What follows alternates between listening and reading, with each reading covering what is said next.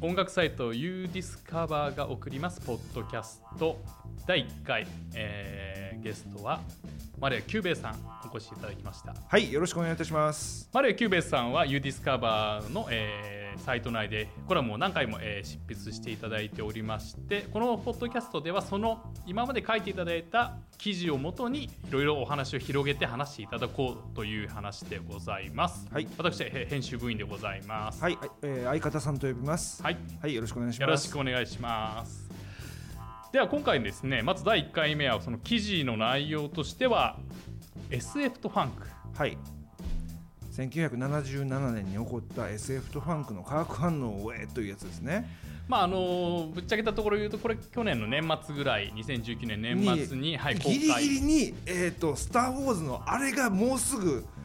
上映されるから間に合うかってもうそこそこ間に合ったのが奇跡ですねこれね。2週1週前ぐらいでに言ってよく間に合いましたねこの記事。お忙しい中ありがとうございます。えーありがとうございます。まあ、あのスター・ウォーズでかなりやはり、まあ、ビッグコンテンツで非常に盛り上がって、映画も、ええあのまあ、最終章スカイルルーク・スカイウォーカー系これでまあ一旦終わりということで盛り上がっておりましてはい。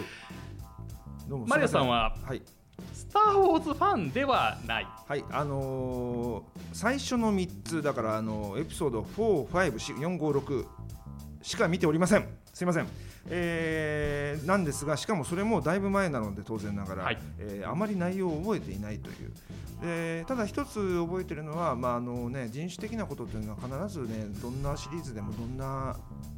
媒体でもどんな番組でもあることなんですけれども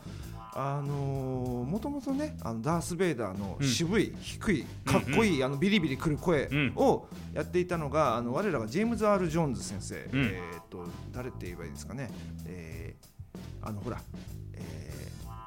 白人学生が黒人奨学金欲しさにあの日焼け促進剤をむっちゃ飲んであの黒くなる話がありましたでしょソウルマンというあのあのあのソウルマンという映画で担当の大学教授を演じていたのがジェームズ・ R・ ジョーンズ先生。あとはあれですね我らがシュワルツェネッガー何でもかんでも我らがつけてる気がするが 自分が好きなもので我らがつけてもいいという、えーシュワルツェネッガーの出世作であるここでねコマンドとかターミネーターとかっていうやつダメなんですよ。出世作であるココナンザググレート。イエス現代は コナンザバーバリアン。もう相方さんもだんだんわもう私のペースに慣れてますね ほんまにね、えーコナンザバーバリアン、えー放題はコナンザグレート。またねまだグレートになる前のコナンの話なんですけどね、うんうん。えーコナンザバーバリアン、えー、と1980年か、えーコナンザグレートので、えーなんていうのかな。の悪役であるメインの悪役である、その蛇に変身できる謎の新興宗教指導者？私思うんですけど蛇に変身できるぐらいの あの能力があったら別に信者を集める必要ないんじゃないかと、そうです今今喋ってて思いましたけど、うんあのそんなジェームズ・ R・ ジョーンズ先生がねもともとそのダース・ベイダーの声をやってたんですけれどもあの顔が出る段になったら白人の俳優になってたなという、えー思いはありますが、えーもちろんあれですよ。私その頃はそんなことかもちろん考えてませんよ、うんうんそんなこと知らなかったしね、えーそういうこともあります。ただあのねえっ、とスター・ウォーズシリーズに関して言うとあのミレニアム・ファルコンの元の持ち主かな、えー確か賭けで負けてハンソロに取られる。ハンソロに取られた人、えー L とか C とかが頭の中を駆け巡っているのでそういう名前だったと思います、えーその彼を演じた、えーなんかギャンブル好きの黒人貴族みたいに見えるね、えー彼を演じた役者がビリー・ディ・ウィリアムズ。で、うん。えーあのね、我々から我々って誰やねん、まあ、我々から見るとボーン・サグズン・ハーモニーのウィッシュボーンみたいだなっていうちょっとこう若干太めに見えるような男性なんですけれどもあのあの年代のそのアフリカンアメリカンの女性ファンにはキャーって言われる存在なんだなってことを後から知ってなるほどな。セクシーってことですよね。セクシーなんですよ、うん。で後のね、えー例えば「アンダーカバーブラザー」っていうちょっとお笑いアクションファンク映画ファンク映画ちゃうかのかな、うんうん。でもでもあのね主題歌は主題歌はそのスヌープドッグ meets ブーツィ・コリンズって、まあ、実際そういうキャストすごい曲だったんですけど、まあ、あのアンダーカバーブラザーではパウエル将軍をもじったバウトウェル将軍の役やったりしたんですけどもそのビリー・ディ・ウィリアムズがそのあのキャーって言われる存在でしかもそういった人が入ってきたのは良かったなと思います。でねあのビリー・ディ・ウィリアムズが主演した「アクション・ジャクソン」っていうもう覚えやすくてしょうがない「アクション・ジャクソン」というタイトルの映画があるんですけどそれもねその後なのでそういったあのなんていうかなある意味こう限られた層に対してアピールしてた役者がそういった SF 映画でより広いねあのファン層を獲得して、で自分が主演でもうアクションのアクション映刑事アクション映画「アクション・ジャクソン」で主演できたのはええことやな。ちなみにヒロインは、えー元プリンスファミリーのバニティでした。そのアクション・ジャクソンそうです。へー。であの druggy な、えー druggy なし、えーエンターテイナー役で、えーバニティが出てまして、えーその彼女を、えーだから割とバニティはその時期はね、まあ、モータウンに移籍してからやと思うんですけれども、あのモータウンが作った謎のカンフー映画「ラストドラゴン」社長のね肝入りですよね。社長もだからベリー・ゴーディが作りたかったから作ったあのラストドラゴン、えーあれにもねヒロインとして出てきてあの童貞である、えー主人公リロイ・グリーン。ブルース・リーロイと言われてるもう分かりますかこのシャレ。えー、と リロイといえば黒人らしい名前ででもカンフーやってるからブルース・リーロイっていう。そうきたか。すごいですよね。もう趣味本当にこう小学生が。いやでもでもあのそうあれですね。だから今今ウィン・ディーゼルがやってることと一緒ですね。そうですね。あのそうですね。ウィン・ディーゼルはあのファンタジー趣味が高じてあの本来若い頃はね、まあ、あのあんまり仕事がない頃は週に1回、えーダンジョンズドラゴンズというテーブルトークゲームをやってたと、でその時にやってたそのテーブルトークあのファンタジーロールプレイングゲームを通じてのしストーリーテリングを今では映画会社のエグゼクティブたちと一緒にストーリーの原案を練ってると。そのまんまだしゲームオブスローンズが好きすぎてゲームオブスローンズのキャストどんどん招きすぎなんですよ自分の映画にね。そう。だってえワイ,、えーとワイルドスピード7か、えー、セブン、えーどれ？に何ミッションだ？それは？スカイミッションか。スカイミッションスカイミッション。スカイミッションの時に、えー天才ハッカープログラマーという役で、えーラムジーという名前で性別すら最初分からなかったんだが出てみたら、えー蓋を開けてみたらゲームオブスランスローンズのミス・サンデーだったし、うんうんうん。でその後に、えー大ごけした趣味で丸出しで大ごけした「ラストウィッチハンター」という映画があり わこれそれこのまダンジョンズドラゴンそのまんまですよ。タイトルがもうもうそのまんまですよ、えーそのラストウィッチハンターではあの、ね、主人公に協力主人公ウィン・ディーゼルに協力するいい魔女の役でゲームオブスローンズのイグリッドが出てきて、うんうん。これねイグリッドと組むことで俺はジョン・スノーって言い聞かせてると思う。ウィン・ディーゼルはね、ちょっとね身長と体格があまりにも違いますから まあ、特に体格がね。ねジョンスのはね相当小柄ですから、ね、あそうそうなんですよ、えーとかねありますしでその後の、えーワイルドスピードじゃじゃじゃトリプル X 再起動だ、うんうん。えーそこではちょっとこう間の抜けたドライバー運転手の役で、えーゲームオブスローンズのハウンドがコミカルな役で出てくるという謎の展開があり、あとねあの去年スーパーコンボのオチは。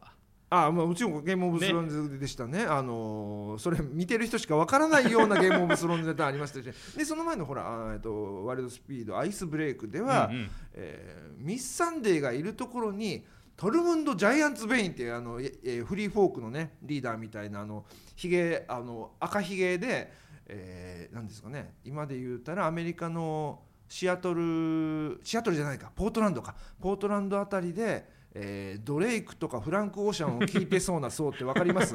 えーパブストあれなんていうんです？かパブストブルーリボンか。パブストブルーリボンっていうあの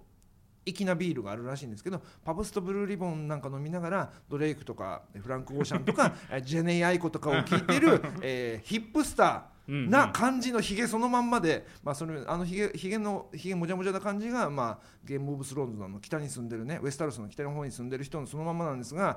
そのまんまの格好でしかも雪景色に、えーそのトルムンドの役者さんあの名前が難しすぎて発音できませんが、えーその人がそのまんま、えーワイルドスピードに出てきたりしてもうヴィン・ディーゼル趣味に走りすぎやでと思ったんですが、えー我々何の話してるんでしたっけ？SF とファンクですね、ええはい。どもともとなんでこんな話になったのかなと思いますがあのそういったねアクション。あそうだラストドラゴンだ、ラストドラゴンという、まあ、あのカンフー映画がありましてあれはねあのまあ、あれは80年代半ばの映画なんですけれどもむしろその10年前70年代の黒人たちが、えーみんなほとんど一様にと言ってもいいかもしれないぐらい持ってたそのカンフーと、まあ、空手混じってるんですけど、えーそういったそのエイジャンな格闘技への憧れが、えー10年遅れぐらいで凝縮されたモータウンあれモータウン初の映画なのかな？確か初じゃないですかね、サントラも相当すごいメンツですよね。あのスティービー・ワンダーの新曲入ってたり、うんうんうん。まあ、デバージはねあの確かあのすでに発表された曲やったと思うんですけど「リズム・オブ・ザ・ナイト」やったと思うんですけど、うんうん。あとその社長ベリー・ゴーディ社長の何回目かの結婚の時に生まれた、えー何人目かの息子が ロックウェルっていうんですけど、えー本名忘れましたが、えーロックウェル「えー、 Somebody's Watching Me」で、ん。むっちゃ売れたロックウェルそうの、えー新曲「ピーピング・トム」が入ってたりとかですね、うんうん。えーわけのわからんサントラわけのわからん映画という素晴らしい展開だったわけですが、えーあれですね「スター・ウォーズ」のとあるキャラクターからババニティバニティからラストドラゴンラストドラゴンから趣味に走りすぎの話で、えーウィン・ディーゼルまで来て来てしまいましたが、はい。SF に戻りましょう。はい。はい。でで SF とファンク、はい。まあ、何がどう関係してるとか、まあ、一聴するとやっぱ音楽はファンクは SF 感があんまりないと思われがちなところもあると思うんです。でもあの例えば SF だったらこうイメージするのはこう2001年宇宙の旅でクラシックとか。クラシックあととエレクトロ的なものとか。テクノかな？当時当時だからテクノだな、うん。っていうものがあると思うんですけどこう SF とファンクっていうのはどうどういうふうに結びついてたんでしょうか？あでもねそのソウルミュージックとかブルースとくくってしまうとそのテクノロジーの進歩特にブルースはね、うんうんうん。あのテクノロジーの進歩と結びつかないかもしれないがファンクは、うん。だってまあまあいやスティービー・ワンダーも考えたらソウルだってそうなんだけど、うん。どれだけ新しいテクノロジーが好きか見てくれ。ってうんうんうん。で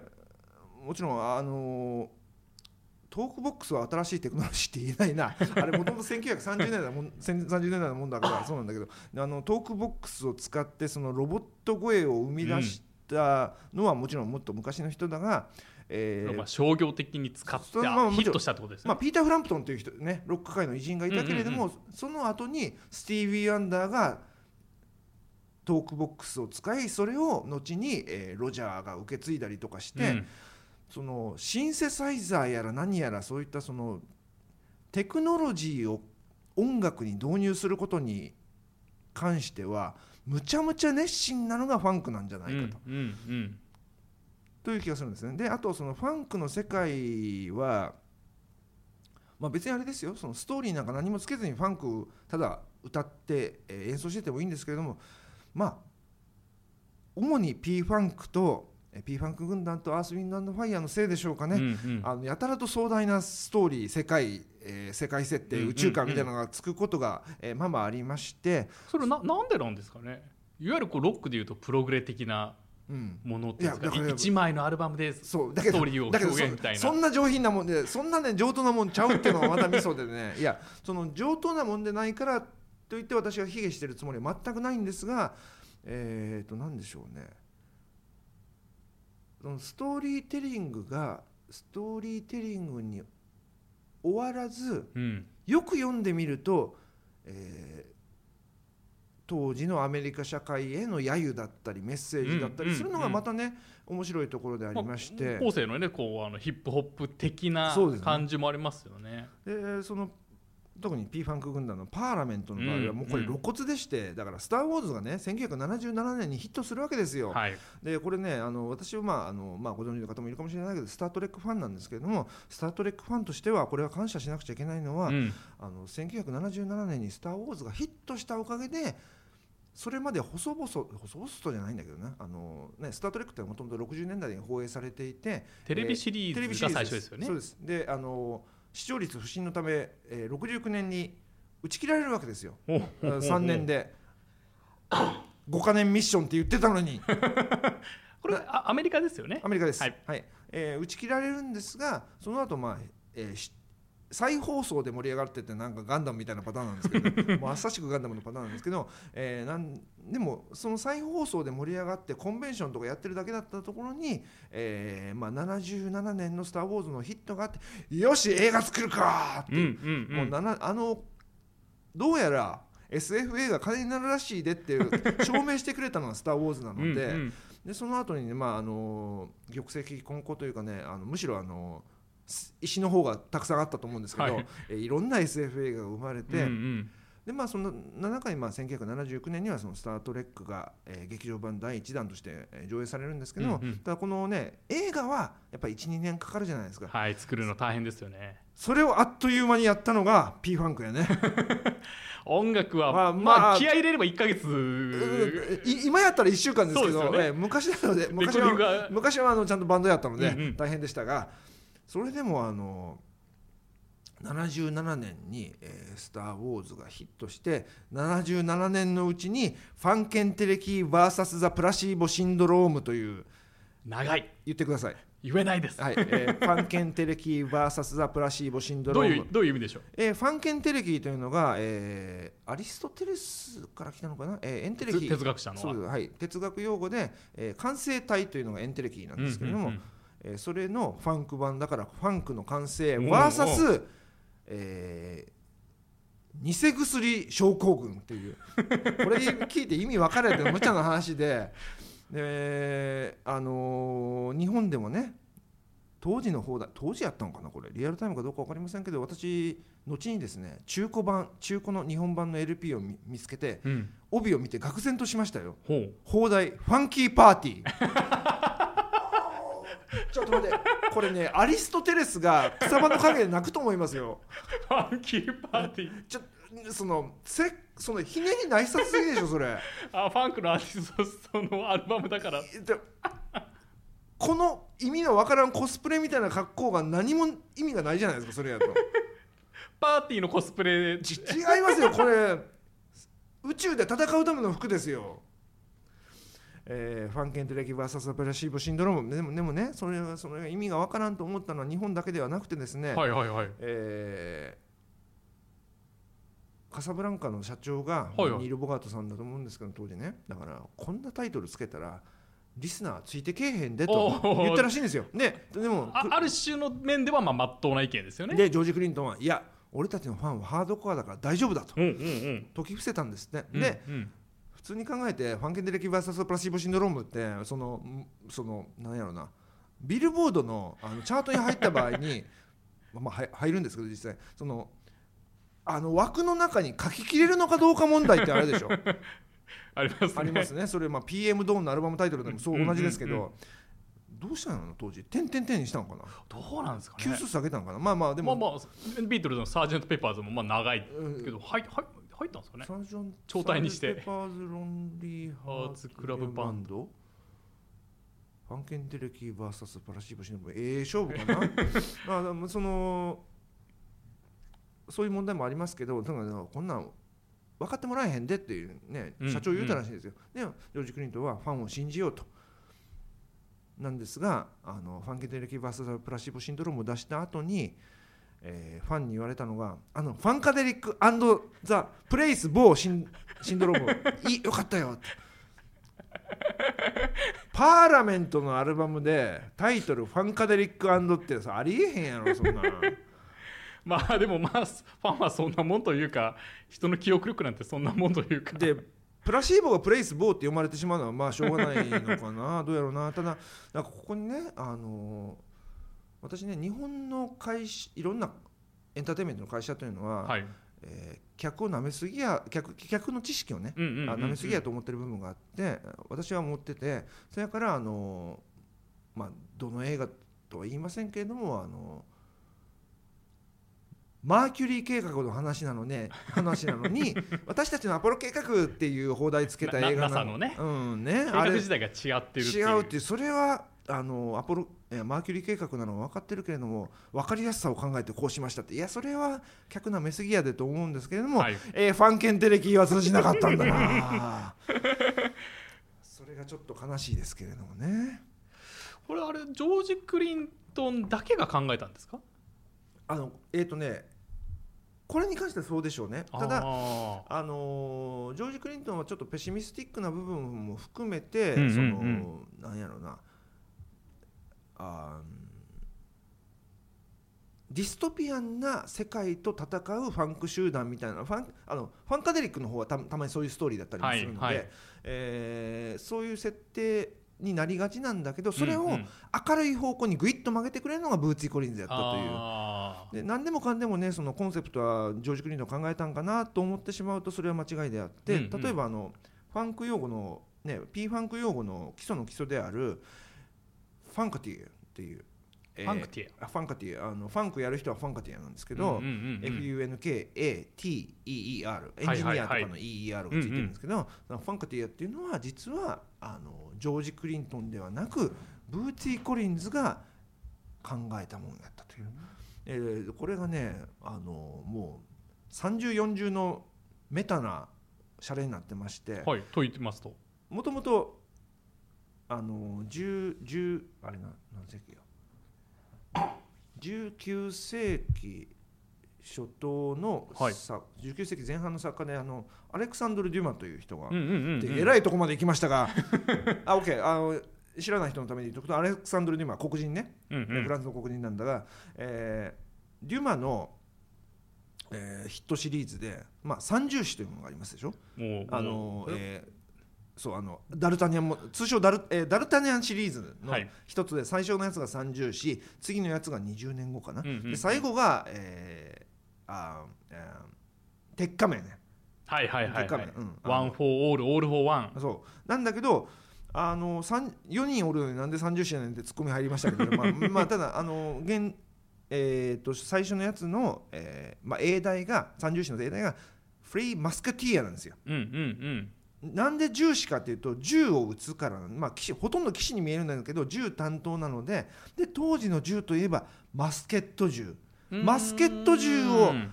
操るからマスケティアああ OK まずそれがあります。でややこしいんですけどブーツィーもジョージ・クリントンもミッキーマウス大好きなんです。あそうなんですか？そうなんです。えそれはキャラとして好きキャラクターーとして好きなの。で、まあ、ブーツィーの方は本当にあの純粋に好きででジョージ・クリントンの方はキャラクター分析みたいなのを、まあ、して。でミッキーマウスを見れば分かる通りうん。いいキャラクターは年を取らないと。で我々もそういうキャラクターを持つべきなんやという。だからあのもちょっとマーケティングっぽい感じですよね。であとあ飽きない飽きないですああとあとそのストーリーテリングの哲学みたいなところもありますね彼の場合はそれはあれですか？ミッキーマウスについて。そそそのいいキャラクターを作っておけばほうほうほうほそれは代が変わってもいけるよね。それはまたマーケティングだってるから。う んなるほど。うん。だからまあ商売人ですね。そうまあ年を取らないわけですよ。うんうんでただそのあのミッキーマウスクラブってありますでしょ？えっ、と多分そのディズニー系のえっ、とこ子役スター集団みたいな。はいはいはいはいはい。えっ、とね多分誰やろなジャスティン・ティンバーレイクなんかも入ってたんちゃうか？いわゆるあのディズニーチャンネルでやる子供子役集団子供スターみたいな。そうそうそう。えっ、とブリトニー・スピアーズもなんかもいたんかな？そうですねそうですね。そう。あのアリアナ・グランデもそうですし。そうやかな。であの昔からあるんですよねそのそういった集団が。で,、うんうんうん。でミッキーマウスクラブのその出演者をマウスカティアっていうんだって。あそれ昔からなの昔から。なんかあのマスケットじゃなくてマウスカティアああなるほど。そう。三重視をもじってへ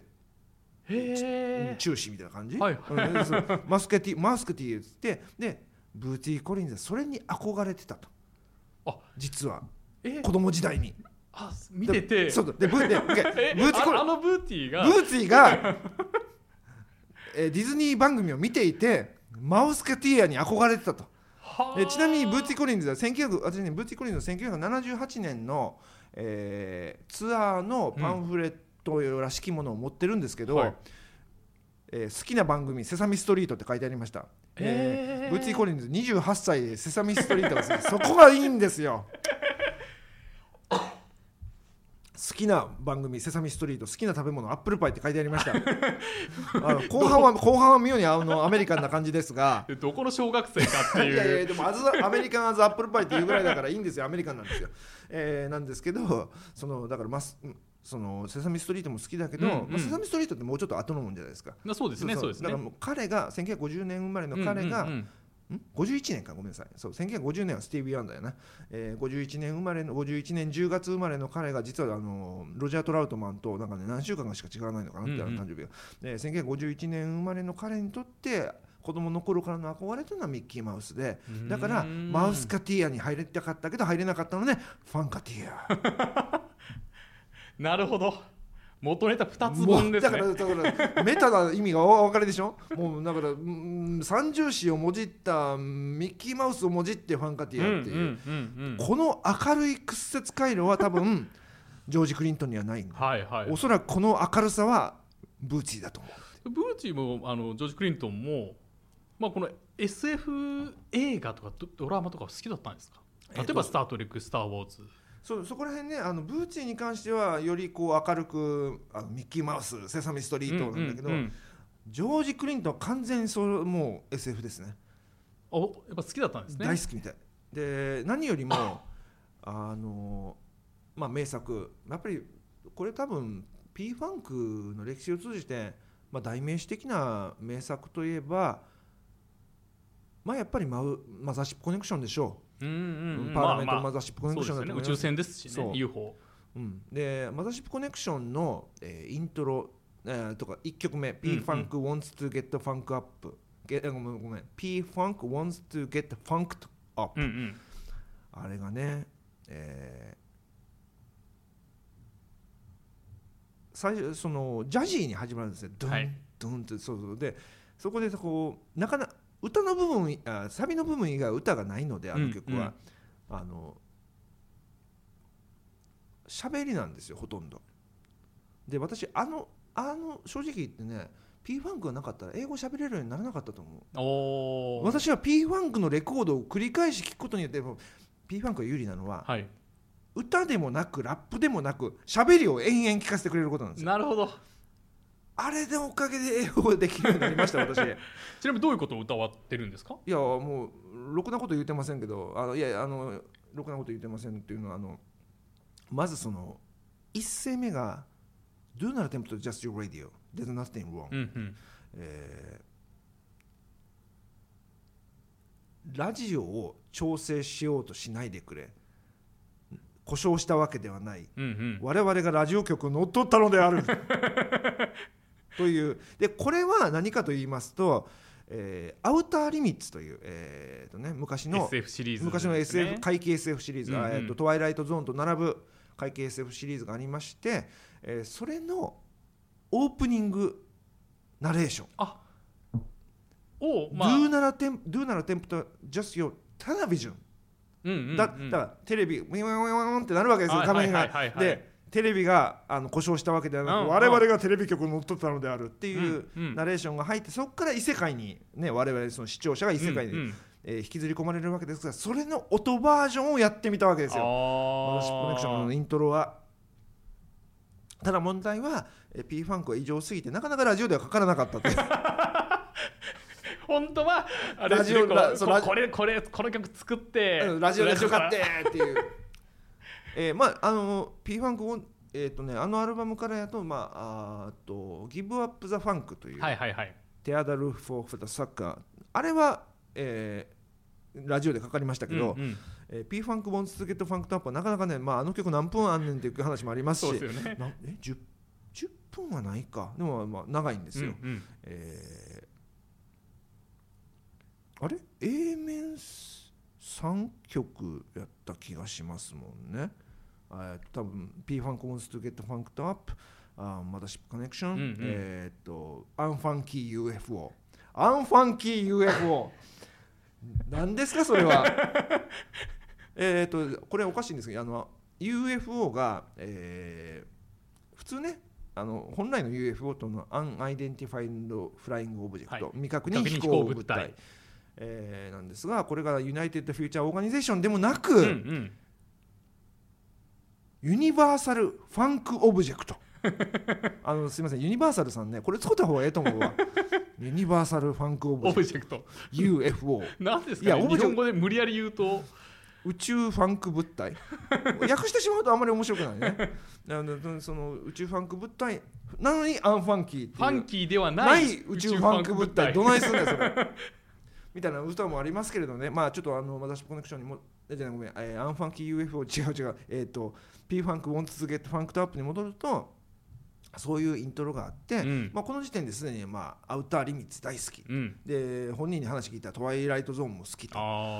で、えーもちろん未知との遭うんう遇んうん。も大きかったし、はいはい。であとはその2001年宇宙の旅まあまあまあまあ、ね。で、えー2001年宇宙の旅は60年代、えー後半の映画だと思うんですけれども、うん。あれで出てきた概念がスターチャイルドだったのであの赤ちゃんですよね。なのでスターチャイルドにというキャラクター作りました。もうまんまそれはそのまんまです。ね。です。でえーっとねよくそのクリントン首相が言うのは「スター・トレック」を見て、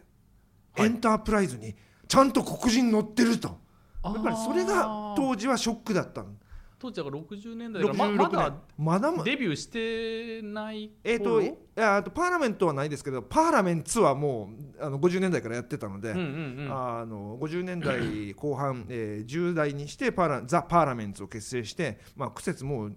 70年代後半には20年ぐらい経ってるわけですが、うんうんうんえーそんなジョージ・クリントン首相が、えー66年の「スター・トレック」を見てあ黒人が乗ってると。うんうん。なのいわゆるあれですもんねこう当時の黒人のそのそうそう社会的な地位を考えたら、うん。あーとね、公民権法が成立したのが65年なので、はい。その翌年なんですよ。でまだまだ黒人女性といえば、うん。テレビで見かけるテレビや映画で見かけるといったらほとんどまあメイドさんそうそうそう召使いですよ。ねなったのに通信士官としてブリッジに乗ってますっていうのが、あれは当時のこアメリカ黒人にとって相当な衝撃やったらしく、うんうんうんで66年なのでまだねあの P ファンクというものが形成されるには遅く、ね、まだまだかかるんですけど、うんうん。なので70年代半ばからのパーラメントの宇宙物語ではエンタープライズよりだいぶ黒人が多くなった宇宙船 いいですね。そうそれを作ってみました。それがマザーシップですって言うんですけど、まあ、マザーシップコネクションのね表紙見てる分にはそんなにいっぱい人が乗れるようには見えない。どう見ても一人乗り。あれは小型です超よね。小型であのアニメファンの方にし伝えるとすればあれですかねあのマクロス初代マクロスの敵のあの敵が乗り込んでるあの日本足ロボットみたいなやつがジャスト身長分しかないっていう辛かったっていう。ね。ガンダムでコアファイターぐらい。いやコアファイターはなんかこうちょちょっとこう平べったくした。であのなんだろうな、えー乗組員がガンダムだとしたらあの宇宙船ってうんうん。G ファイターぐらいの大きさしかないですよ。そう。あれ？あのマザーシップにははい、何人乗ってるとかあるんいですかやそんな設定は特にないです。ああのねたくさん乗ってるということしかない。うんうんうんただそれがあの74、5年にその設定が始まり、えー翌年に,、えーには自作の、あのドザ・クローンズ・オブ・ドクター・ファンケンシュタインという、うんうんもういきなりフランケンシュタインものに行っちゃったんですけどマザーシップはもういやそれで別別話いやですかいや別話じゃないです。であのまずスターチャイルドという登場人物が出てきましたはい。っていうのが、あのマザーシップコネクションなん。ですが、でそれを陰で支援する正義のマッドサイエンティスト。あ正義のマッドサイエンティスト。存在するんやっていうのが分かるわけですが、えーその彼が、えードクター・ファンケンシュタインやうんうんうん。でここまでがね、まあ、76年ぐらいまでの流れなんですけどでその後に「スター・ウォーズ」を見てしまったわけですよ。よし悪役作ろう。なるほどなるほどなるほど。それまではやっぱ「スター・トレック」なので、まあだからはっきりとした悪役はいなかったんそうですよね。あれはまあ冒険ものそういろんなところに探検に行くっていう。んんんで、えーそれで「スター・ウォーズ」を見てから悪役作ろうと思って作ったのがこの「ファンケン的 VS プラシーボシンドロームで」うん。でもね話の入り方は「スター・トレック」なんですよ。とあるミッションの帰りとある惑星でファンクが失われてるのを発見したと。いやこのご都合主義がもう「スター・トレック」ですよ。あの他の人が言ったら怒られますが私がスあのスター・トレックご都合主義というのは多分許されるんじゃないかな、